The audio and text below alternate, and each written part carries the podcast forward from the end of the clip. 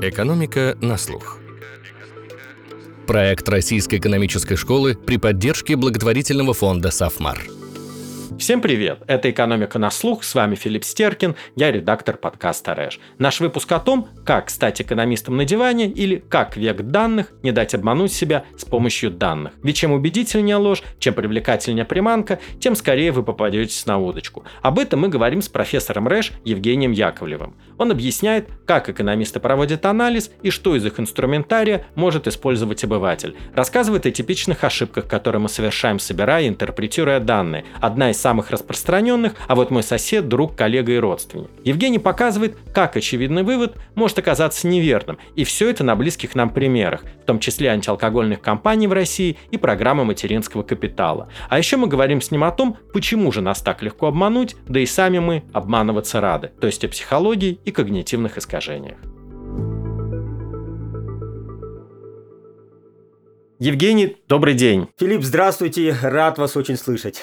Я тоже. Я хотел бы начать с цитаты из э, замечательного фильма «Тот самый Мюнхгаузен». Но это же факт? Нет, это не факт. Это гораздо больше, чем факт. Так оно и было на самом деле. Вот э, давайте мы с вами попытаемся рассказать, как отделить факты от якобы фактов и как на их основе понять, что же на самом деле происходит. И первый вопрос у меня когда вокруг нас такое бесконечное количество фактов, данных, помогает ли нам это и насколько помогает понять, а что, собственно говоря, происходит на самом деле? Ведь это вопрос не только понимание того, что происходит в экономике или каких-то сложных э, социальных процессов, или что такое инфляция, реальная, а не номинальная ставка. Но даже если посмотреть на базовые знания населения, это впечатляет. Например, э, опрос в ЦИОМа показывал, что 35% россиян считают, что Солнце вращается вокруг Земли, а 21% что люди жили вместе с динозаврами. А, очень удивительный факт. И для меня это удивительный опрос. Но, конечно, наличие фактов и того, что вы можете их прочитать и проверить сильно помогает. Нам в жизни, правительству принимать решения, фирмам работать более эффективно, ну и, конечно, ученым делать свой анализ и продвигать нашу науку, наше знание и наше общество вперед. И особенно мы видим это в последние лет 20, когда мы действительно начали собирать и анализировать огромные наборы данных, когда мы начали видеть и принимать решения на основе данных, а не основе какой-то экспертного мнения или интуиции. Ну, посмотрим, куда ведет э, дорога, вымощенная фактами. Давайте мы с вами дальше двинемся вот по этому пути данных, как научиться их анализировать. И, наверное, первый шаг на этом пути, как, собственно говоря, собирать факты. Какие ошибки люди обычно допускают на этапе сбора данных и как можно эти ошибки постараться избежать? Если честно, Анализ данных – это очень большая и это очень сложная наука. За нее платят сейчас огромные деньги, и начинается она с такого действительно очень непростого вопроса, как правильно собрать данные. Мы часто делаем очень много ошибок и в анализе данных, и даже в том, как мы интерпретируем какие-то факты или события. Простой пример. С чего мы обычно начинаем данные или анализировать какое-то событие? Мы смотрим на окружающих нас людей, и на основе них мы имеем какое-то мнение о том или ином событии, о той или иной политике государства и так далее. Как пример, в начале и середине 2000-х годов наше правительство, Министерство здравоохранения начали очень интересную реформу, которая называется «Тихая антиалкогольная кампания». Эта кампания привела к тому, что у нас на 30% снизилось потребление алкоголя. И снизилась смертность от а, потребления алкоголя. Это огромная, очень эффективная компания, которую цитировала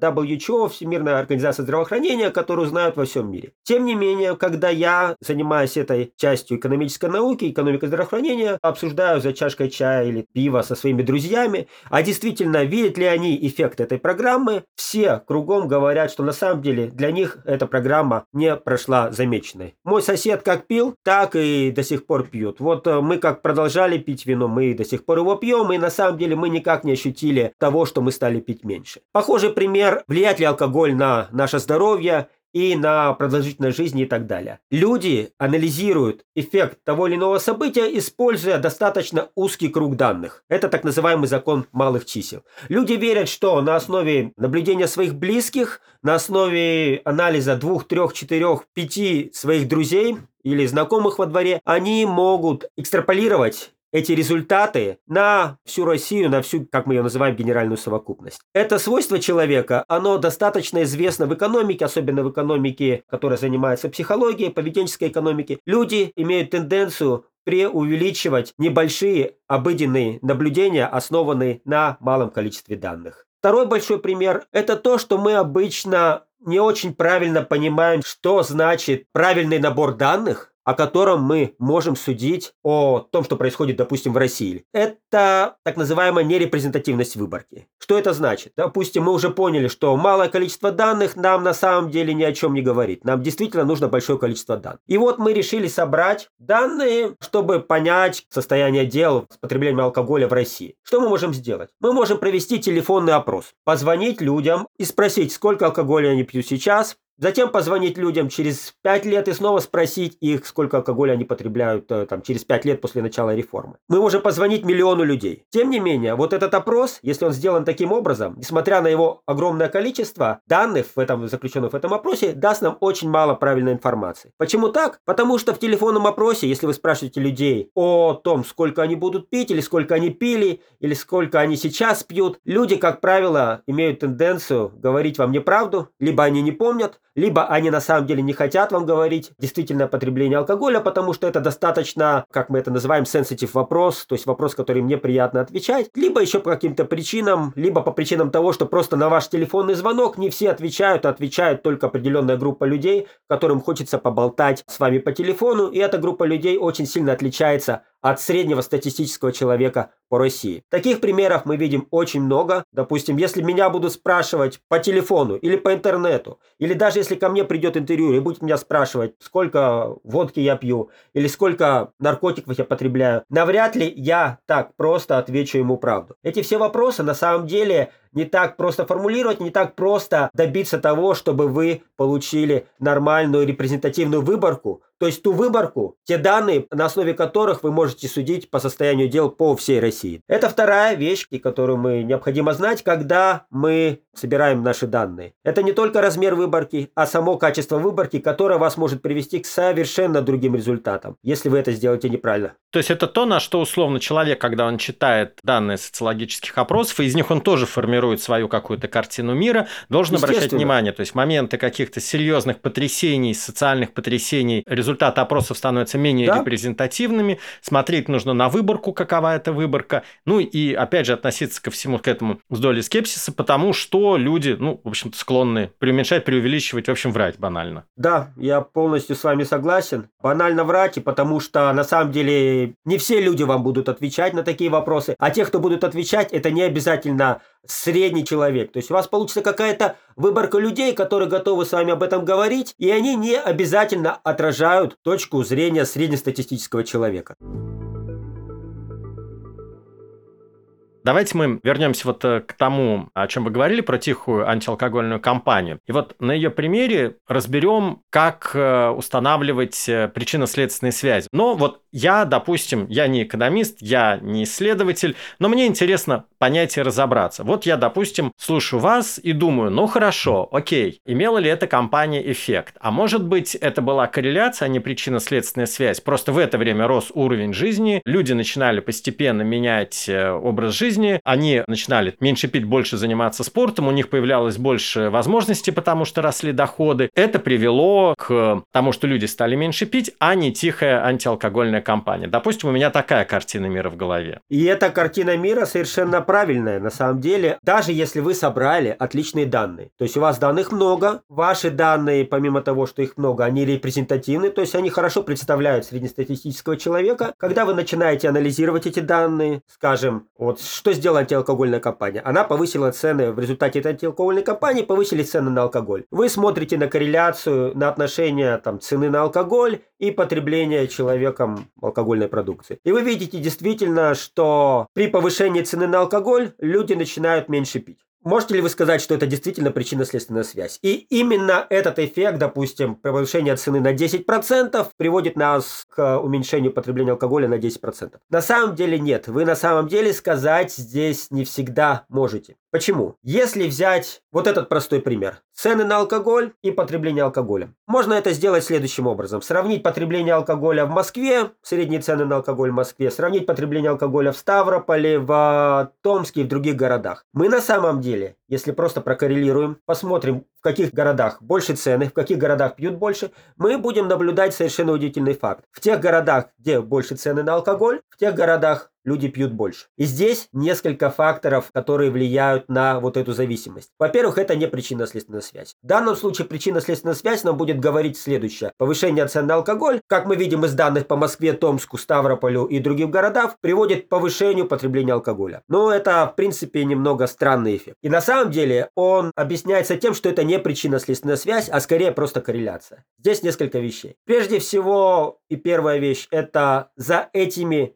корреляциями, которые мы наблюдаем, стоит какой-то следующий другой фактор. Мы его называем пропущенный фактор, который влияет одновременно и на цены, и на потребление алкоголя. В данном случае этот простой фактор – это доходы населения. В Москве доходы населения больше. Люди на самом деле, если у вас больше доходы, если мы не берем какие-то маргинальные группы людей, среднестатистический человек, более-менее, если у него больше доходы, он может себе позволить больше алкоголя, и он на самом деле пьет немного больше. Это известный факт и для России, и для всего мира. Это первая вещь, которую мы наблюдаем в этих данных. Другая вещь, которая тоже здесь есть на самом деле, но которая здесь немного завуалирована. На самом деле, если мы видим такую корреляцию, положительную корреляцию, это может быть, мы наблюдаем совершенно другой закон. Не закон спроса, а закон предложения. И здесь есть тоже очень знаменитый пример, которому уже больше ста лет. В 1914 году Генри Мур, один из основателей экономической статистики, если мне не изменяет память, он первый изобрел такое понятие, как регрессионный анализ. В то время начали появляться данные, скажем, по среднегодовым потреблениям железа или среднегодовым потреблениям кукурузы и так далее. И люди, скопившие данные за последние 50 лет, с 1850-60 60 годов на основе архивов до 1914 года начали делать первые попытки проводить первый статистический анализ. И в частности, Генри Мур, он первый, кто начал изучать, оценивать закон спроса на товары, используя такие исторические данные. Он нашел данные по торговле на бирже двух товаров. Первый товар это была кукуруза, и также он нашел данные по другим товарам, таким как продажи железа, продажи золота и тому подобное. Используя просто на бумаге то, что мы сейчас делаем на компьютере, он стал анализировать спрос на кукурузу, спрос на железо и так далее. Он стал анализировать, как изменения в цене на кукурузу будет влиять на то, сколько кукурузы купили. Он нашел, что действительно, если в один год кукуруза стоила больше на 10%, то он и видел, что ее покупали на 10% меньше. То есть он увидел стандартный закон спроса, который мы видим сейчас. Увеличение цены приводит к тому, что люди начинают меньше покупать. Но когда он сделал такой же эксперимент с железом, он обнаружил совершенно другую связь. Он обнаружил, что увеличение цены железа на 10%, согласно его данным, приводило к увеличению потребления железа на те же 10%. Он описал это как новый, совершенно новый закон спроса. Но на самом деле, что он обнаружил, не вдаваясь в подробности, это было много раз доказано, что в случае с железом он на самом деле увидел предложение. То есть в хорошие времена, во время экономических подъемов, фирмы и компании больше хотели железа, и они покупали железо по большим ценам. Потом происходил кризис, никто не хотел ничего производить, и в это время было продавали меньше железа по меньше ценам. Он, основываясь на этих данных, нашел два совершенно разных закона. Но имея в голове только одну идею о том, что это только спрос, он оба эти закона, закон спроса и закон предложения, присоединил только к закону спроса что на самом деле не так. Это вторая вещь, которую мы тоже наблюдаем в данных, в том, что мы не только видим корреляцию, не только видим эффект одной переменной на другую, а также мы можем наблюдать совершенно обратный эффект или эффект совершенно другого закона, который тоже на самом деле у нас в нашей жизни исполняется. Таких примеров очень много, когда вроде как мы видим, что у нас есть две переменные. Первая переменная увеличивается, вторая переменная за ней вслед увеличивается. И мы ошибочно предполагаем, что это эффект первой переменной на второй. На самом деле это может быть совершенно наоборот. Это может быть не переменная x влияет на y, а y на x. Как бы это может быть третий фактор. Другой очень интересный пример о том, как наша зависимость, которую мы видим на данных, несмотря на то, что данные большие, может отражать не причинно-следственную связь и корреляцию, это так называемый, в экономике это называется selection bias, ошибка выжившего. Вот есть человеческое наблюдение о том, что дельфины, если вы заплыли там море, дельфины вам помогают приплыть обратно, то есть они толкают вас в сторону берега. Но на самом деле этот факт, который очень многие знают, которые очень многие читали в газетах или в каких-то рассказах, он на самом деле, скорее всего, отражает эту так называемую ошибку выжившего. Что это значит? Это значит, что когда вы заплываете в море, и к вам подплывает стая дельфинов, вы далеко от берега, и она начинает с вами играть. Одна стая дельфинов, и вам повезло, толкает вас в сторону берега, и вы потом будете рассказывать как раз о том, что дельфины помогли вам спастись, а потому что они вытолкали вас в сторону берега. А другая стая дельфинов в другой день толкает человека в другую сторону. И этот человек нам уже ничего не расскажет. Вы вот сейчас, когда сказали про дельфины и утонувших людей, как раз согласно преданию, первым ошибку выжившего сформулировал античный философ Диагор, которого звали безбожником. И пример очень был похожий у него, когда ему сказали, ну как ты можешь говорить, что богов не существует, посмотри, сколько в храмах э, благодарственных табличек о тех, кто был спасен и выжил во время кораблекрушения. На что он ответил, ну да, вы же не найдете там таблички о тех, кто погиб. Ну да, действительно, вот, это очень хороший пример. И то же самое в наших данных. Такой простой пример. Из моей науки, из науки здравоохранения, из науки о образовании, тем, чем я занимаюсь. Если мы посмотрим на данные, у нас есть данные по миллиону, допустим, матерей, у которых 1, 2, 3, 4 ребенка. И по их зарплатам через 1, 2, 3, 4 года. На самом деле мы увидим очень интересную корреляцию. Среди работающих матерей зарплата матери больше, чем больше у нее детей. Если у вас один ребенок, зарплата матери одна. Если у вас 2, 3, 4 ребенка, в среднем зарплата матери больше, больше и больше. Значит ли это, что увеличение количества детей на самом деле ведет к тому, что девушки, женщины начинают получать больше. Нет, это не значит. На самом деле, чем больше у вас детей, тем больше у вас обязанностей по дому. И тем реже вы соглашаетесь идти на работу. И только те женщины, которые очень много получают, в итоге выходят на работу. И в этом смысле это стандартная ошибка выжившего, которую мы видим очень часто на наших данных. Другой пример про самолеты в Великую Отечественную войну. Математиков, в том числе Абрахама Вальда с компанией, попросили проанализировать, построить примерно проект самолета и куда дошить дополнительную защиту, предоставив им примеры самолетов, вернувшихся после боя. У кого-то был продырявлен хвост, у кого-то кабина, у кого-то крылья и так далее. Так что сделали эти математики, проанализировав эти данные и эти самолеты, они сказали, ребята, вам надо ставить защиту на те места, которые не пробиты этими пулями. Вот такая ситуация, такой, как казалось бы, парадоксальный факт. Но идея здесь очень простая. Пули попадают случайным образом в самолет. И если самолет с дырками вернулся, это значит, что эти пули прошили какую-то незначимую часть самолета. Если они попали в двигатель, этот самолет не вернется. И именно так они и наблюдали, что самолеты с дырками в двигателе их просто не было в этой выборке. Вот таких примеров очень много, и примеров про обратную причинно-следственную связь очень много, о том, что это не то, что X влияет на Y, а Y на X. Допустим, я задам простой вопрос. Мы хотим исследовать влияние количества полицейских на убийство. И если мы на самом деле посмотрим ситуацию в России или в Америке, мы увидим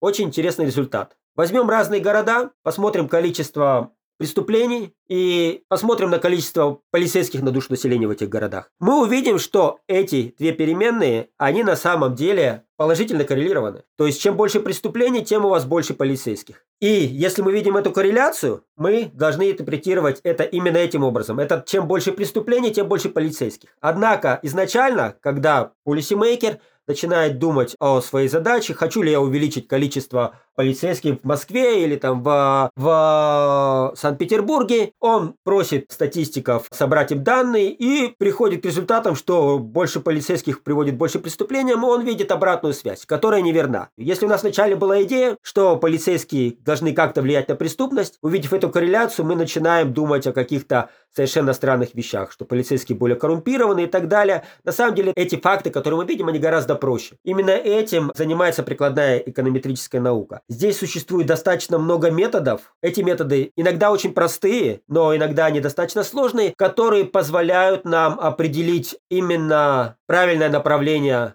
влияния того на другого. И другой пример – это влияние другого большого эксперимента в середине 2000-х годов, в 2007 году мы начали программу материнского капитала. И на самом деле мы видим рост рождаемости в это время. Как пошел материнский капитал, люди стали рожать больше в следующие, по крайней мере, 10 лет действия материнского капитала. И здесь, опять же, да, правильный вопрос, а действительно ли это сравнение, если мы сравниваем количество рождений в 2007-2012 году, это действительно потому, что у нас есть материнский капитал, или это потому, что в 2012 году мы стали жить богаче, чем в 2006, 2007-2006 году, год до начала реформ. Или потому что мы уже, прогресс пошел вперед, у нас стало больше жилья и так далее. В данном случае, как бы я поступил, анализировав этот вопрос, ну, для начала это сделать очень просто. Мы можем сравнить две группы людей. Это самый простой способ, как определить причинно-следственную связь. Сравнить группу людей, на которую материнский капитал не должен был повлиять, и сравнить группу людей, на которую материнский капитал должен был повлиять. Эти группы людей имели примерно одинаковые доходы, 2000 или там 2012 тоже примерно одинаковые, они у обоих групп людей росли, мы возьмем две группы людей. Семьи, которые уже имели одного ребенка, и для них материнский капитал, он на самом деле значимый. То есть для семей, которые имели уже одного ребенка,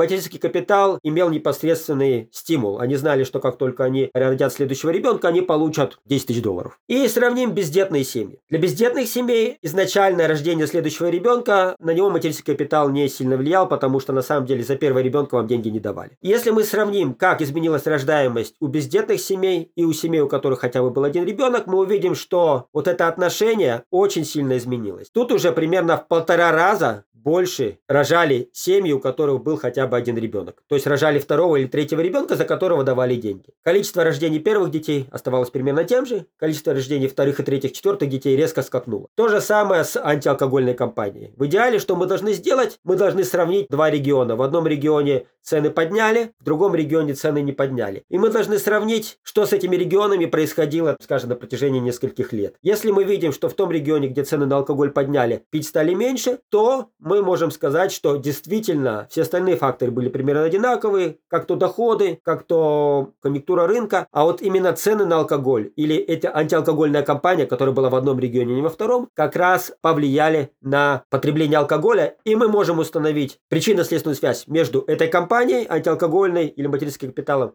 на потребление алкоголя или рождаемость. Другие вещи тоже помогают, но мы можем на самом деле включить в наш анализ, мы называем это регрессионным анализом, мы включаем дополнительные факторы, которые потенциально могут влиять и на ту, и на ту переменную в наш анализ и смотрим затем, если мы исключим влияние остальных факторов, вот остаточный эффект, он есть или нет. Скажем, включив в наш анализ сравнение Москвы, Твери, Ставрополя, потребление алкоголя и цены, еще доходы населения, еще религию, еще что-то. Если при включении их в наш анализ все равно остаточный эффект цены на алкоголь остается, тогда мы можем сказать уже с большей достоверностью, что у нас есть причинно-следственная связь эффекта цены на потребление алкоголя. Другой пример про вот тот третий фактор, который может привести нашу корреляцию, нашу причинно-следственную связь не туда. Если мы посмотрим на зависимость образования и зарплаты. Если мы хотим проанализировать, скажем, эффект от образования на заработную плату, мы что должны сделать? Мы смотрим на данные, мы коррелируем эти данные. И мы видим на самом деле, что действительно люди с, большим, с лучшим образованием получают большую зарплату. Значит ли это, что именно образование влияет на зарплату? На самом деле из этих данных мы не можем этого сказать. Почему так?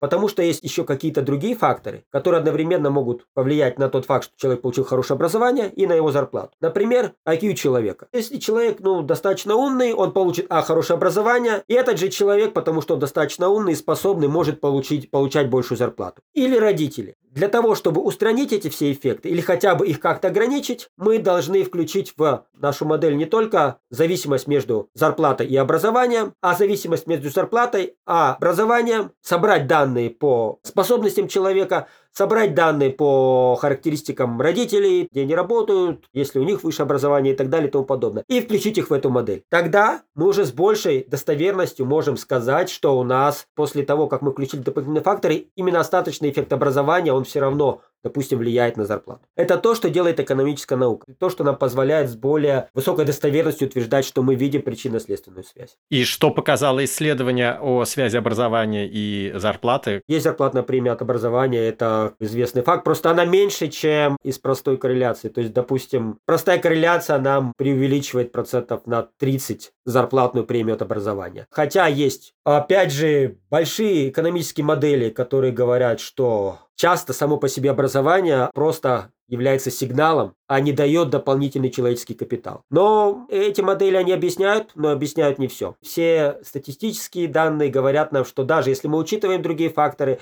все равно образование важно, образование дает нам преимущество в зарплате. Знаете, вот мне очень нравится пример, который Дэниел Канеман рассказывает в книге «Думай медленно, решай быстро». Он рассказывает о том, как он преподавал у инстру- инструкторов военно-воздушных сил Израиля. И они говорили о стимулах, о том, что лучше стимулирует э, похвала или критика. И встал один из инструкторов и сказал ему, ну вот вы можете все что угодно говорить, нужно ли хвалить или нужно ли критиковать. Я знаю, что когда я похвалю человека после удачной попытки, в следующий раз, скорее всего, у него будет хуже попытка. Если я покритикую человека, то я вижу, что в следующий раз, скорее всего, он лучше посадит самолет. И Канеман пишет о том, что этот инструктор был одновременно и прав, и не прав, просто потому что если пилот как-то очень хорошо посадил самолет, очень качественно, выше своего среднего уровня, лучше, чем это делает обычно, ну, то в следующий раз, наверное, его следующая попытка будет хуже. Да, и наоборот, собственно верно. говоря, если он из рук вон плохо, да, совершил, и никак это не зависит от того, ругали его или хвалили ли да. его, наказали или премировали. Согласен, абсолютно классический, очень хороший пример. Мне кажется, еще ошибка, которую люди очень часто совершают, это то, что они не учитывают статистическую вероятность.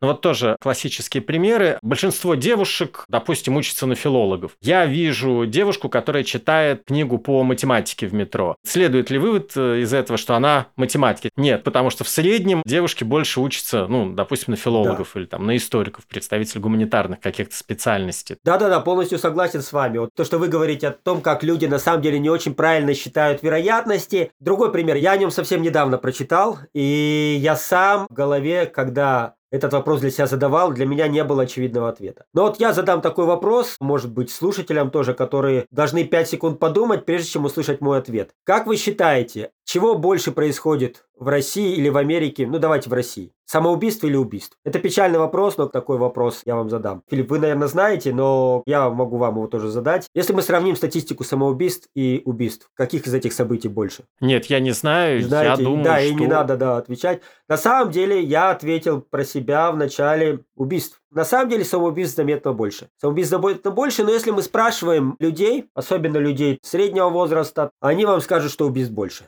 Почему так? Потому что, как правило, об них мы гораздо больше слышим. И в масс-медиа, и во всем мы слышим о них. То есть это то, что, в принципе, вы увидите в газетах. Про самоубийство вы очень мало услышите, мало увидите, вы не знаете этой информации. Но, как правило, извините меня, самоубийств там, ну, процентов на 30 или на 40 больше практически в любой стране. И в любой стране это закономерность о том, что люди неправильно, в принципе, представляют себе даже не то, что правильно считают формулы, а основываясь на информации, которая им доступна, они неправильно представляют себе о вероятности того или иного события. Но ведь а, даже экономисты постоянно спорят. Классический пример. Рост экономики приводит к развитию институтов, говорят одни. Нет, развитие институтов э, приводит к росту экономики. Есть мудрецы, конечно, которые говорят о том, что все связано и сначала одно, потом другое, и друг друга развивают. Или, например, есть религии, которые способствуют э, росту экономики и процветанию бизнеса. Есть другие, кто говорят, нет, просто общество выбирает ту религию, которая наилучшим образом соответствует его ценностям. Можно такие споры найти и в области денежно-кредитной политики, то есть более банальные вопросы о том, как э, денежно-кредитная политика влияет на экономику, бюджетная политика каким образом влияет на экономику. Ну, там обыватель со стороны посмотрит и может сказать, о, Центробанк там повышает ставку, инфляция растет, все, значит, вот из-за того, что Центробанк повышает ставку, растет инфляция. Да что далеко ходить? Вот, допустим, Эрдогана номика, да, опять же, у Эрдогана он считал, что именно снижая ставки, тем самым э, Центробанк может бороться с инфляцией. В общем, все перевернулось ног на голову. Или, например, люди смотрят и видят, Минфин борется с дефицитом бюджета, пытается бюджет сбалансировать, экономика снижается, или экономика не растет, или стагнирует. Виноват в этом, собственно говоря, Минфин, который, значит, выкачал все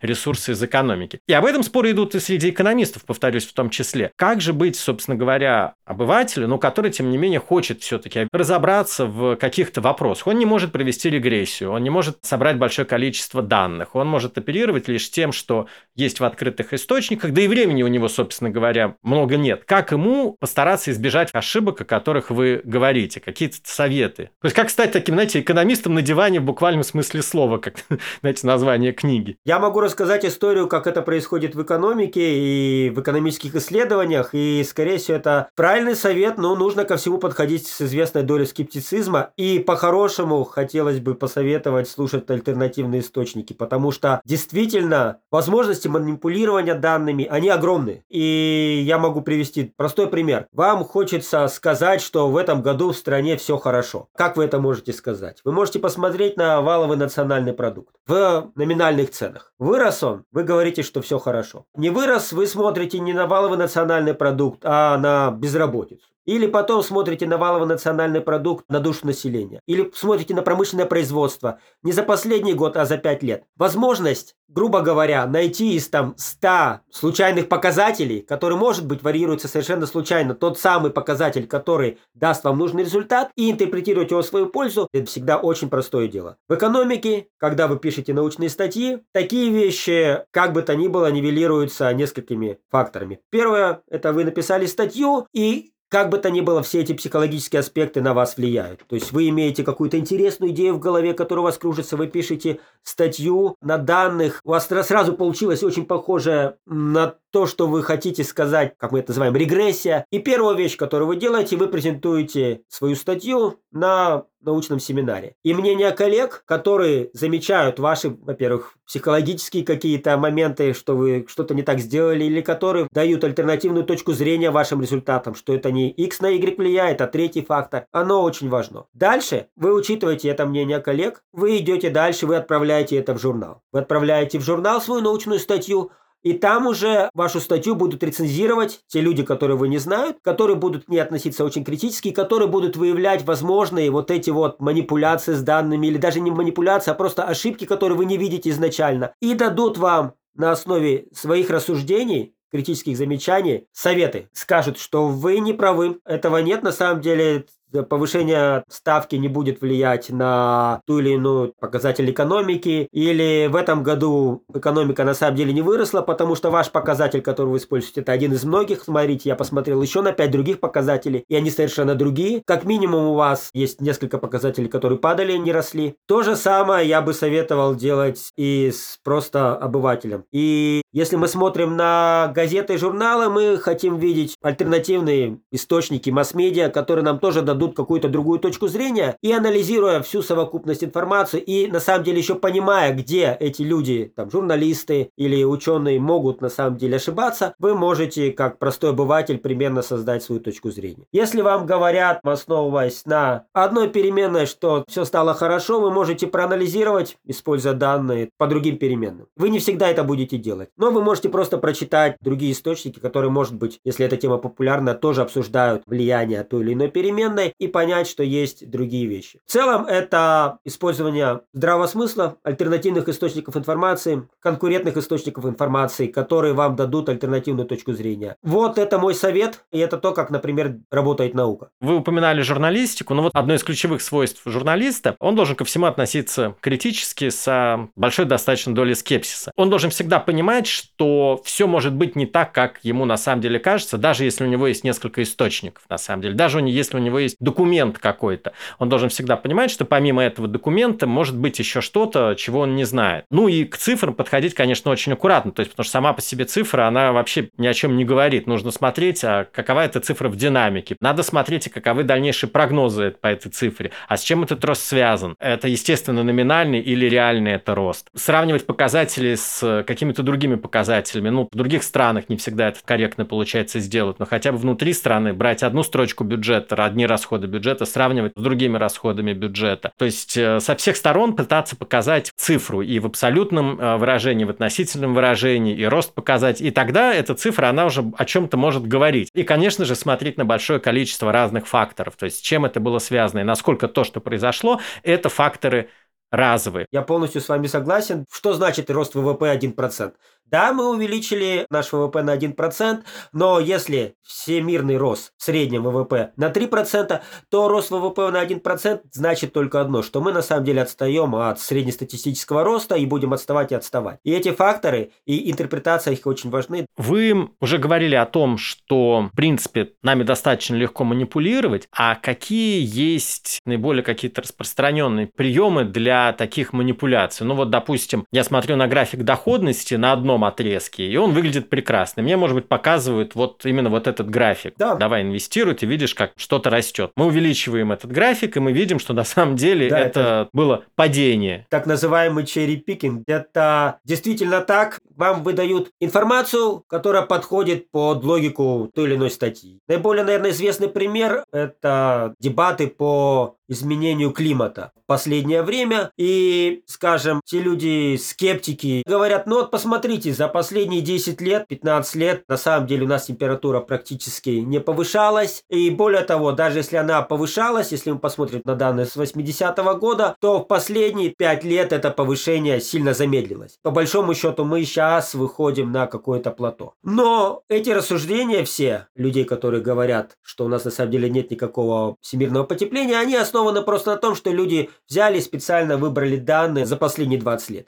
Но если мы посмотрим данные за последние 50 лет, 40 лет, 60 лет, то мы видим, что на самом деле эти данные нам показывают как раз совершенно другой результат. Температура повышалась. Если мы посмотрим на 70 лет, мы то же самое видим. Этот прием называется черепикинг. Мы его не всегда делаем специально. Часто мы просто делаем его даже и непроизвольно, потому что нам хочется вот показать что-то интересное. Мы уже с вами немного говорили про поведенческую экономику, говорили про когнитивные искажения. А насколько вообще, в принципе, мы можем противостоять вот этим заблуждениям? Какие ключевые когнитивные искажения? Что в нашем мозге мешает нам выбраться из вот этих вот ловушек, в том числе массовых заблуждений. Но вот вы говорили о склонности людей упрощать картину. Есть, наоборот, и другая же ведь склонность – усложнять. И мы об этом тоже с вами говорили. То есть мы видим связь между совершенно не связанными между собой вещами и как-то это вот соединяем в какую-то большую сложную картину. Мне вот сейчас вспомнился в одном еще из древних кодексов, по-моему, это был кодекс хетов, было написано, что не нужно упрощать сложное и усложнять э, простое. Но, как говорится, если бы делать было так же просто, как знать, что делать. Прежде всего, конечно, мы все заложники собственного мозга. И в этом смысле надо понимать, что эти искажения у нас просто есть. И что нам нужно, ну,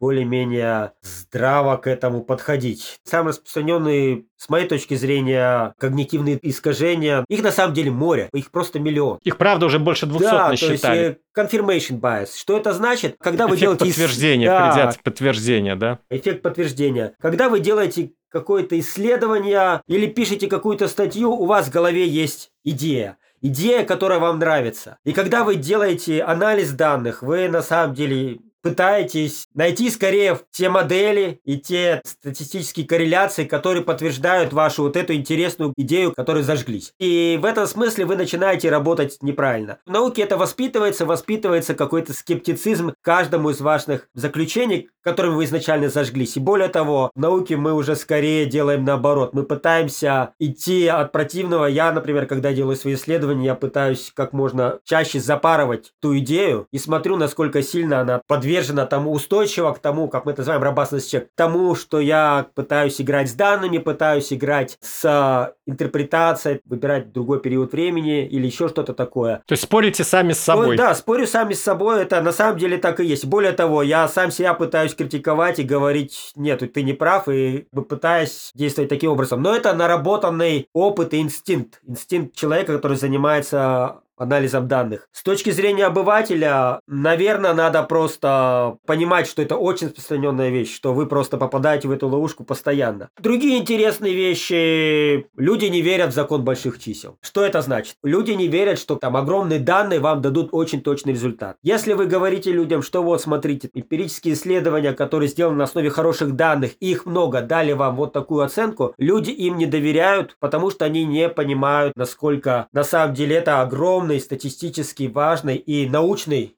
инструмент, вот этот анализ данных. Эти свойства человеческого мозга, не на самом деле человеку очень часто даже полезны. Принимать быстрые решения в сложных ситуациях, используя упрощенные какие-то методы. Посчитав вероятность, просто поделив одно на другое, но не думая о том, что женщин, занимающихся филологией, много. Эти методы очень часто нам помогают в обыденной жизни быстро прийти к более-менее приемлемому решению. Но когда нам нужно понимать, где это важно, это когда мы принимаем очень сложные решения, когда мы действительно, там, не знаю, работаем судьей и слушаем показания свидетеля.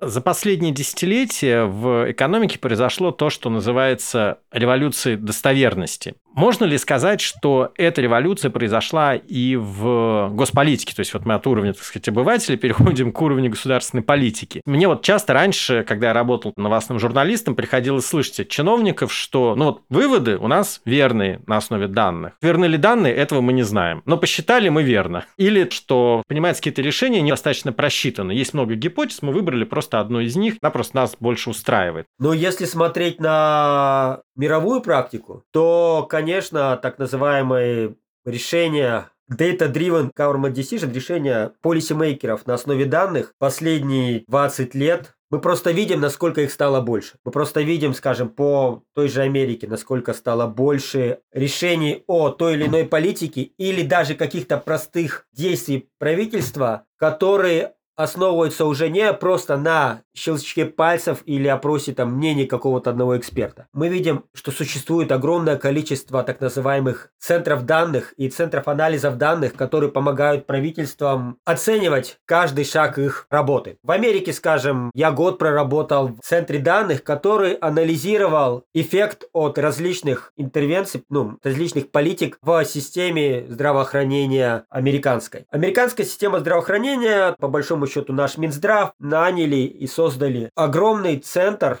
которым платили достаточно большие зарплаты, который анализировал миллионы данных пациентов, который помогал им принимать решения об эффективности, скажем, введения новой вакцины против гриппа. Вводят новую вакцину против гриппа и в течение двух э, недель собирают данные про то, как она повлияла. Об введении той или иной политики, о том, как финансировать докторов или какие лекарства субсидировать, какие нет. Эти данные анализируются центрами, и потом аналитические центры, в которых работает огромное количество бывших аспирантов, людей, у которых есть PhD, у которых есть степень, представляют результаты, которых говорится, вот, эффект того, что вы, скажем, подняли цены на лекарства или изменили страховку, привел к тому, что люди стали меньше покупать это лекарство, лекарства, люди стали покупать больше другого лекарства. Мы видим, что люди стали больше через какое-то время снова приходить с обострением этой болезни или наоборот меньше. Эти решения принимаются на основе данных, на основе огромного количества данных. Или если у нас есть какая-то точка зрения, просто даже не увидим, потому что у нас этот закон когнитивные искажения, закон маленьких чисел работает в голове. Но данные, которые совершенно нейтральны к нашей точке зрения, говорят нам совершенно другое. И эти данные сейчас советуют многим полисимейкерам во многих странах, что и как делать. И это не только среди полисимейкеров. Мы видим, что на наши большие компании все перешли Яндекс, Озон,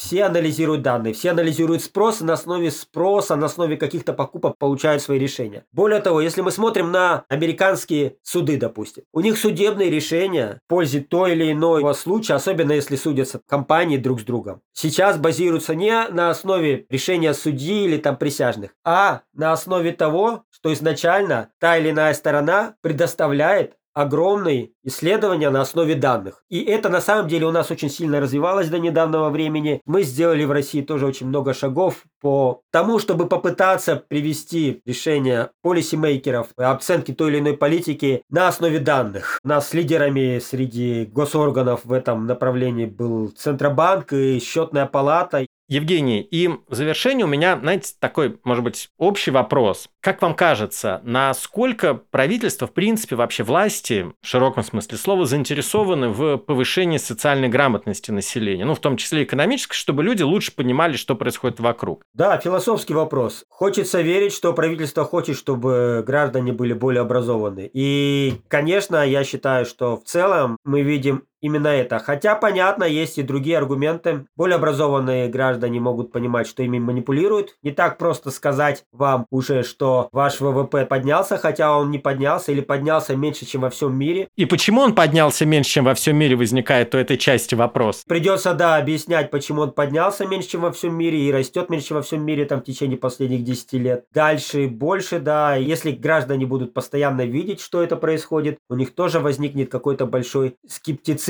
Грамотность населения определенно для общества в целом хороша. И это то, что двигает и бизнес вперед, и полисимейкер, и правильно госуправление. Да, мы живем в век больших данных. Большие данные, они дают нам огромные возможности, с одной стороны. И на самом деле они сопряжены еще и с какими-то издержками, тем не менее. Есть какие-то люди, которые пострадают от того, что у нас будет больше данных. Это тоже надо, конечно, учитывать. О том, что использование огромных массивов данных по всем людям может представлять опасность для privacy, для нашей личной жизни, потому что если каждый человек может знать о ком-то другом, и это, в принципе, не всегда хорошо, вы можете... Представьте, что вы знаете историю болезни губернатора какого-нибудь. И, может быть, какие-то вещи, которые ему не очень хочется знать, но которые каждый человек имеет право на личную жизнь. Использование больших данных, даже если какие-то данные, скажем так, анонимизированы, они эту возможность не всегда полностью устраняют. Что значит анонимизация? Это значит, что вы не имеете информации в данных о фамилии, имя, отчеству, может быть, дате рождения, но тем не менее вы имеете информацию о каком-то человеке, о каких-то других его характеристиках. И по этим характеристикам можно достаточно точно определить многих людей. И в этом есть опасность. Эту опасность все знают и пытаются с ней бороться. Это минус использования данных. Опять же, политикам доступ к большому набору данных, и это тем, чем озабоченные политические экономисты могут дать доступ и возможность к гораздо большему манипулированию, контролированию общества, лишить их свободы. Помимо privacy вы можете очень сильно с помощью данных контролировать людей, что они делают и так далее, выявлять какие-то вещи, следить более эффективно за людьми и так далее. Данные несут как и увеличение возможностей для того, чтобы что-то идентифицировать, анализировать, и в среднем несут как и большие плюсы, так и какие-то минусы. Но в целом я считаю, что это, конечно, то, куда мы будем двигаться, и данные будут занимать все большую и большую роль. И мы видим, как это происходит в экономической науке. В экономической науке за последние 20 лет доля статей научных, которые используют данных, выросла, скажем, с 20% до 80 или 90%. Раньше больше статей использовали теорию, сейчас гораздо больше статей используют данных. Это тот путь, который действительно нам дает сейчас гораздо больше знаний. Спасибо, Евгений. Научиться спорить с самим собой, о чем говорил Евгений, допускать, что вы можете ошибаться – очень полезная привычка. Разумеется, беседа с внутренним оппонентом не должна парализовать. Инструментарий экономистов, который, как мы сейчас выяснили, вполне может быть использован обывателем, помогает найти золотую середину. Хочу еще заметить, что на просветительском портале Рэшгуру вы можете найти немало статей про анализ данных, манипулирование с их помощью и способы противодействовать такому манипулированию, а также множество материалов о поведенческой экономике. А еще на нем вы можете послушать послушать прошлые выпуски «Экономики на слух», почитать тезисы к ним, проверить свои знания с помощью тестов и вообще найти самые разные материалы об экономике, финансах и образовании. И до скорых встреч в «Экономике на слух». Ближайшие наши темы – что происходит с рублем и почему одни страны богатые, а другие бедные.